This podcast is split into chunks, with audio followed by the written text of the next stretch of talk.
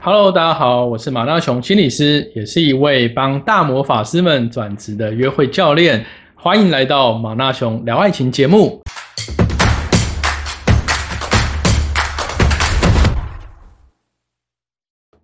今天跟大家分享一个很好用的技巧，就是如果你被对方已读不回的时候，你如何透过一招让你快速的逆转？喜欢的人已读不回，我相信是很多很多的人都有的共通的经验。我记得我还是个菜鸡的那个时代，那时候还是用 MSN，也曾经发生过这样的事情。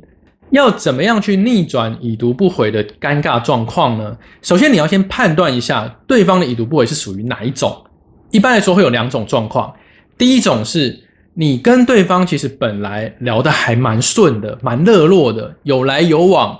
他可能会问：哎，你发生一些什么有趣的事？你讲了一些东西，他也会想要再追问。你反问回去，对方也乐于跟你分享，甚至他还会主动的跟你讲：哎，他这个周末跟朋友出去啊，然后有什么好玩的啊？好，然后说：哎，那下次我们再一起去。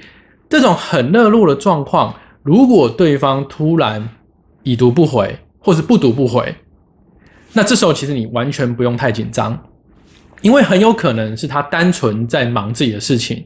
哦，毕竟他有他自己的生活圈，有自己的朋友圈。那这个时候，你稍微再等一下，很有可能他就会回应你了。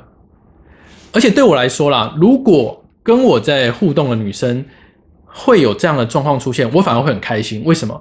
因为这代表她有自己的事情做，而不是每天都只等着要跟我在赖上面聊天。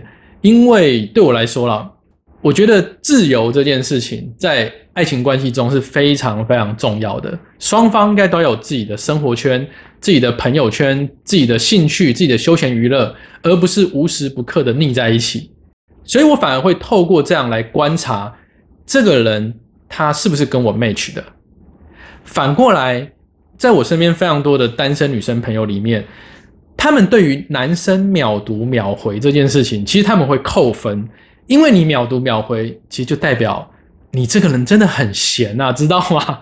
你好像生活中没有什么别的事可以去做，然后你就随时在等着回对方的赖。所以这边也是另外一个小技巧了，不要一直随时在看你的手机，对方回你了没？那反过来，如果对方没有立刻的回，或他读了没有传讯息，你也先不要太紧张。那这时候要干嘛呢？请你去做自己的事吧，你生活总有别的事情吧？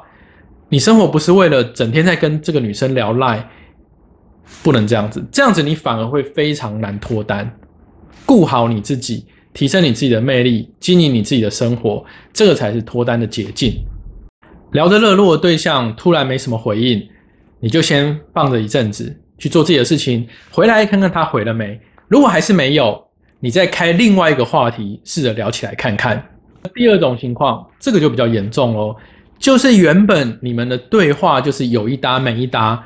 也就是说，对方本来就爱理不理的啦，他回你的东西非常的少。你可能跟他讲了一堆，他就是回你，嗯，哈，是哦，或是一个贴图。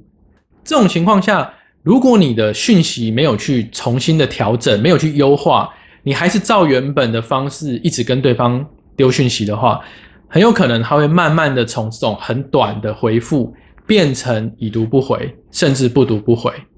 在这个情况下。非常多的男生会很心急，然后就会不断的丢讯息说：“哎，在吗？哎，你最近是不是很忙？哎，你还好吗？Hello，好，就会一直这样狂传、狂传、狂传，这反而会让对方更有压力，更不想要再跟你互动下去，甚至还有可能就会直接封锁你了。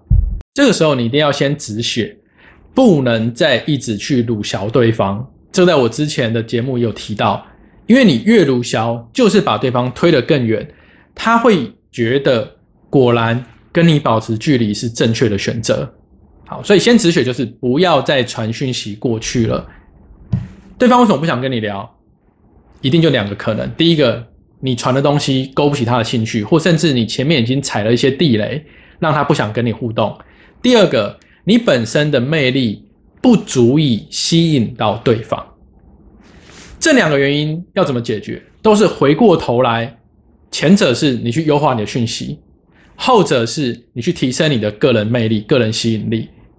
不管你要选哪一个，都不可能是你继续的鲁淆他，然后他就回你，然后他就爱上你，这是不可能发生的事情。听到这里，我相信可能会有人想问说：马大雄，你讲这个我都知道啊，可是我就是会忍不住想要去看他回我讯息了没，忍不住看了就又想要丢讯息过去，那怎么办？其实我完全可以理解会有这样子的反应，因为当对方已读不回，我们很快会觉得，哎。好像要失去对方了，好像要被抛弃了。当然，这其实一个吊诡的说法了，因为你们也没有真的在一起啊。但是呢，这涉及到我们大脑有一个很有趣的机制，在我们的边缘系统里面有一个地方叫做杏仁核。杏仁核是干嘛的呢？它在接收到某些危险线索的时候，它就像个警报器，会不断不断的发出警讯，要你提高注意力。并且做出一些反应，对人类来说，被抛弃是一个非常危险的讯号。所以你看到对方已读不回，然后你的杏仁核就会警报声大作，然后要你赶快去 do something 做点什么，而且你的脑中就会一直被这些负面的情绪给绑架。我们人类平常在做一些决定、一些决策，通常是透过大脑叫做前额叶的部位。这部位它掌管的是理性、有逻辑、稳定的一些思考模式，帮你做出合适的行为。但是，当你的性能核发出警报的时候，它会接管了你原本理性前额叶的功能，变成会想要赶快、赶快的去解除危机。而这个解除危机的方法，它通常不会去思考它到底合不合适。就像你一直传赖过去，一直传赖过去，其实会让对方更反感。但是因为你性能核激发起的那种担心、害怕、焦虑，它已经太过强烈了，所以你理性的前额叶没有办法去阻止，说不，我不能再传过去。也就是说，当你的性能核暂时接管前额叶功能的时候呢，你很有可能会做出一些适得其反，甚至疯狂不理性的行为，就像你一直传讯息、一直传讯、一传讯息，让他越来越不舒服。还好，杏仁核的警报通常过一段时间就会慢慢的停掉。有些研究说大约是十八分钟了，可是它引起的那种焦虑、紧张的情绪却有可能长达四个小时，其实还蛮久的。所以，如果当你觉得哎，糟糕，我现在好像性能核已经要接管我的大脑的时候呢，你最好的方式就是让自己暂时远离这种压力来源。让你的情绪可以先缓和下来，让警报慢慢的解除，你的大脑才可以开始恢复理性思考的功能，帮你做出正确的决定。你被已读不回，你要逆转胜的一招，这边交给你，就是你直接透过 LINE 去隐藏对方的讯息或他的 ID，在隐藏的情况下，你可以照常的使用你的 LINE，而且你看不到对方。才不会让你的警报器不断被开启，焦虑指数越来越升高。当你整个人比较稳定下来，理性回来之后，你再去解除隐藏。而且就我的经验，如果你是属于第一种已读不回，也就是你们本来就聊得还不错，通常你隐藏冷静之后，对方很有可能他自己就主动丢讯息过来了，你还不用去解除隐藏，你就会看到他把讯息丢过来给你。好，那我们要怎么样子的去运用 Line 的这个功能呢？首先，请到你的 Line 的 App 里面去对方的 ID 那边，然后你就按着大概一秒钟吧。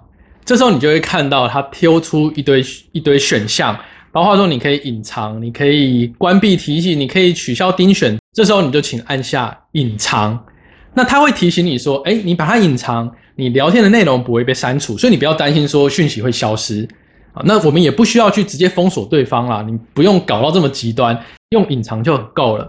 好，你按下隐藏之后呢？哎，它就消失了，它就不会出现在你的 Line 的 App 上面，你就不会一直去看到对方了。那你也不用因此说好，我就完全不用 Line，这个有点太极端了一点。而且，通常你越极端，要自己不要怎么做，你反而会更容易受影响。你一直告诉自己说，我都不要去打开 Line，你就会更想打开。所以，我们 Line 还是可以用，你就把对方给隐藏就好了。顺带一提，如果你已经隐藏对方的讯息一段时间，你想要再传下一个讯息过去的时候，你一样可以在这个地方，就是你从好友名单搜寻到他，然后按久一点，它就会出现一个聊天的选项。你按下去之后，你又可以看到之前全部被你隐藏的东西了。第二个，你想说不行，就算我把它讯息隐藏，我还是会忍不住去搜它的 ID。如果你的性能核已经 警报强到这种程度的话，那怎么样子去把它的 ID 也隐藏起来？很简单，首先你先去好友去搜寻它，跳出它的 ID 之后，一样是把它按久一点，它就会出现隐藏。那你就是选择隐藏的按钮，按下去呢，他就会问你说：“哎，你确定要不要隐藏它呢？”啊，如果你要解除隐藏，他也告诉你路径，所以你不用担心说这个人被你隐藏就找不回来啊。反正先隐藏它就对了，先让你自己的情绪稳定下来。好，按了确定之后，你会发现，哎，他在你的好友名单里面消失。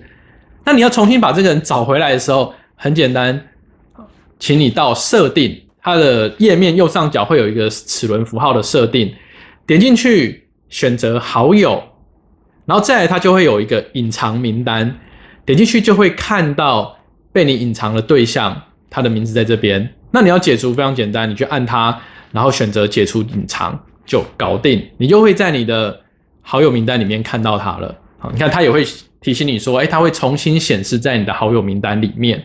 所以这这个技巧非常的好用，是它强制在你性能和警报器大响的时候，让你不要做出一些冲动的决定，因为你把它隐藏起来，你看不到对方，而且你没有办法传讯息给他，你才不会在那一直很鲁小，反而把事情越搞越糟。好，以上就是今天教大家的一个使用技巧，用来对抗你的性能和警报器。记住，对方如果已读不回的时候，绝对不要一直鲁小，一直疯狂传讯息过去，真的会把事情搞得越来越糟，然后你就直接被封锁掉了。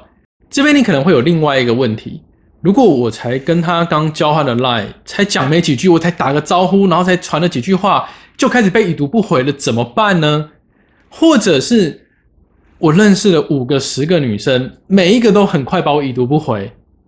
或者你可能跟他聊了没多久，那么默默的被封锁了。这样的话，你可以先听另外一个节目我的介绍，网聊要避开的六大地雷是什么，看看自己有没有不小心踩到。另外，你也可以预约我的网聊咨询诊断，我会一对一的方式去帮你找出到底你互动的盲点在哪里，去帮你做调整。去告诉你，你可以怎么样的优化你的讯息，来让你跟对方聊起来。好，我是马纳雄心理师，那就祝大家越聊越顺喽。我们下次见，拜拜。